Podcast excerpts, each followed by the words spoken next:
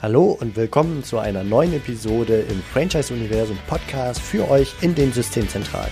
Mein Name ist Steffen Kessler und ich helfe euch, die passenden Menschen zu finden und von euch zu überzeugen, um sie dann zu erfolgreichen und das ist mir wichtig, zufriedenen Franchise-Partnern zu machen. In meinen Worten heißt das, indem wir unser Glück mit anderen teilen. Viel Spaß mit dem kommenden Impuls. Hallo liebe Franchisegeber und Franchise Manager, willkommen zu einer neuen Episode im Franchise Universum Podcast. Und zwar heute mit einem Sprung mitten hinein in ein Gespräch, ein Gespräch, das ich mit Dr. Gerd Schmidt, Franchisegeber der Duden Institute, äh, geführt habe. Und zwar in unserem Podcast-Bus auf der Franchise Expo. Wir sprachen über den Unternehmensverkauf und Unternehmenskauf, denn das hat er beides hinter sich, sehr erfolgreich. Und wie im Gespräch herauskam, er hat schon über 20 Standortverkäufe, also einzelner Franchise-Standorte begleitet als Franchisegeber. Dort viel Erfahrung, denn nach 25 Jahren als Franchise-System aktiv am Markt zu sein, da kommt doch das ein oder andere Nachfolgethema auf den Tisch. Da hat er viel Erfahrung gesammelt und ich glaube, diese Erfahrung, die kann auch hochinteressant sein für euch, wenn ihr immer mehr in das Thema der Franchise-Nehmer-Nachfolge hineinrutscht mit zunehmendem Alter eures Franchise-Systems wird das zwangsläufig der Fall sein. Ich wünsche euch gute Erkenntnisse, viel Spaß und danke an Gerd für seine offene Bereitschaft, hier mit seinen Erfahrungen, seine Erfahrungen mit uns zu teilen.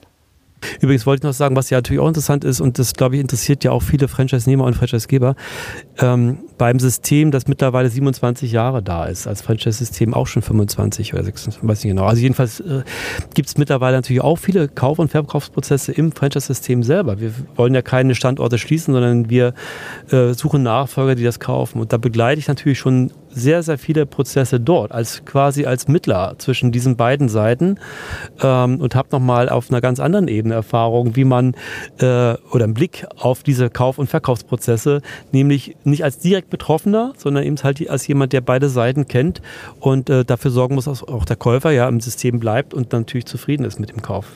Was beobachtest du da als neutraler Beobachter, wenn zwei Seiten da, also der bestehende Franchise-Nehmer will verkaufen und ein Neuling möchte ein Institut kaufen. Was passiert da? Was sind so Auffälligkeiten, was sind so Erfahrungswerte, die du den Leuten mit auf den Weg geben kannst? Es sind schon sehr unterschiedliche. Also ähm, auch dort versuche ich das Prinzip, das haben wir sogar ein bisschen aufgeschrieben, zu sagen, wenn Sie verkaufen wollen, verkaufen wollen, setzen Sie sich auf die andere Seite, überlegen Sie, ob Sie sich selber, wenn Sie jetzt was kaufen wollen, einen Kaufpreis aufrufen, ob Sie das selber erwirtschaften könnten, wenn Sie das noch hätten. Wer ruft den Preis als erstes auf? Der Verkäufer? Oder? In der Regel der Verkäufer.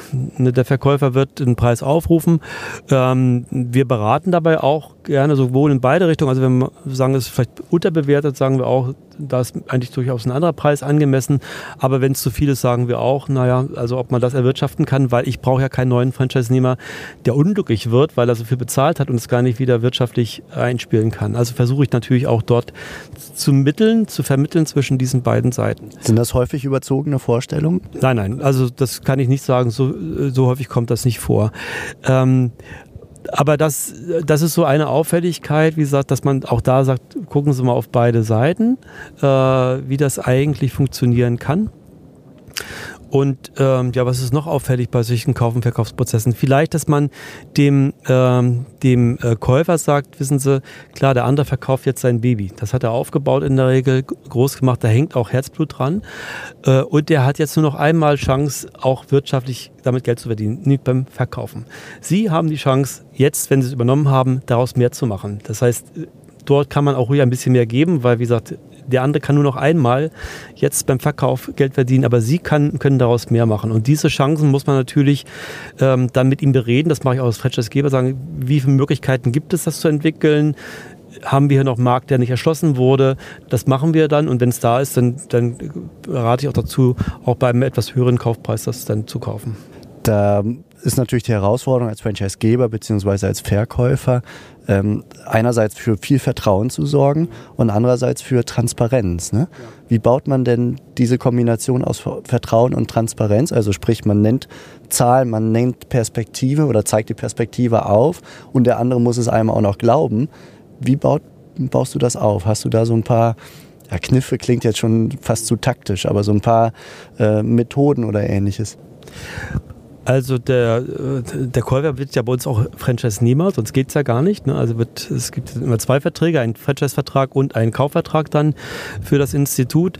Und wir haben mittlerweile natürlich viele Zahlen im System, also ganz viele Wirtschaftsdaten, wo man vergleichen kann. Also wo steht das zu verkaufende Institut gerade? Ähm, wie kann es sich weiterentwickeln? Das kann man damit abgleichen.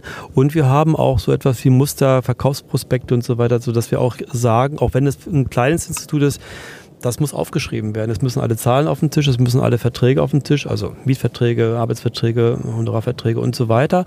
Ähm, es, Raumsituationen und all die ganzen Geschichten müssen auf den Tisch, damit totale Transparenz ist für den, der es kauft. Was kaufe ich hier eigentlich? Und das haben wir angeleitet, weil auch, das ist natürlich so, die meisten verkaufen ja nur ein einziges Mal im Unternehmen. Das ist nicht, das ist keine Routine, ne? sondern das ist eine einmalige Situation. Wie viele habt ihr begleitet? Also ich würde sagen, mittlerweile bestimmt 20. Also wirklich jetzt, die Routine haben wir jetzt. Ne? Ja. Und deshalb sagen wir, wenn wir verkaufen wollen, das ist so ein Musterverkaufsprospekt, das muss alles mit rein, damit der Käufer auch sieht, was das für ein Institut ist. Das wäre auch Musterkaufvertrag, das sind die entsprechenden Anlagen, die man vorbereiten muss. Ähm, das kann man natürlich variieren, aber es gibt immer erstmal gute Grundlagen, auch bei uns im System jedenfalls, für Kaufen und Verkaufen, sodass Vertrauen da ist auf beiden Seiten. Der, der Verkäufer ähm, weiß, was er liefern muss und der Käufer weiß, das ist jetzt nicht irgendwie ins Blaue hinein, sondern das wird gut begleitet und die Zahlen stimmen und die Unterlagen stimmen auch. Das war's für heute von mir hier im Franchise-Universum Podcast. Ich freue mich, wenn für euch ein passender Impuls dabei war und wenn ja, dann leitet ihn gerne an eure Kollegen innerhalb der Systemzentrale weiter und ganz besonders empfehlt sehr gerne diesen Podcast an eure befreundeten Franchise-Geber und Franchise-Manager, denn es ist natürlich noch lange nicht jeder in der Podcast-Welt angekommen. Und sehr gerne hinterlasst mir eine nette Bewertung auf iTunes.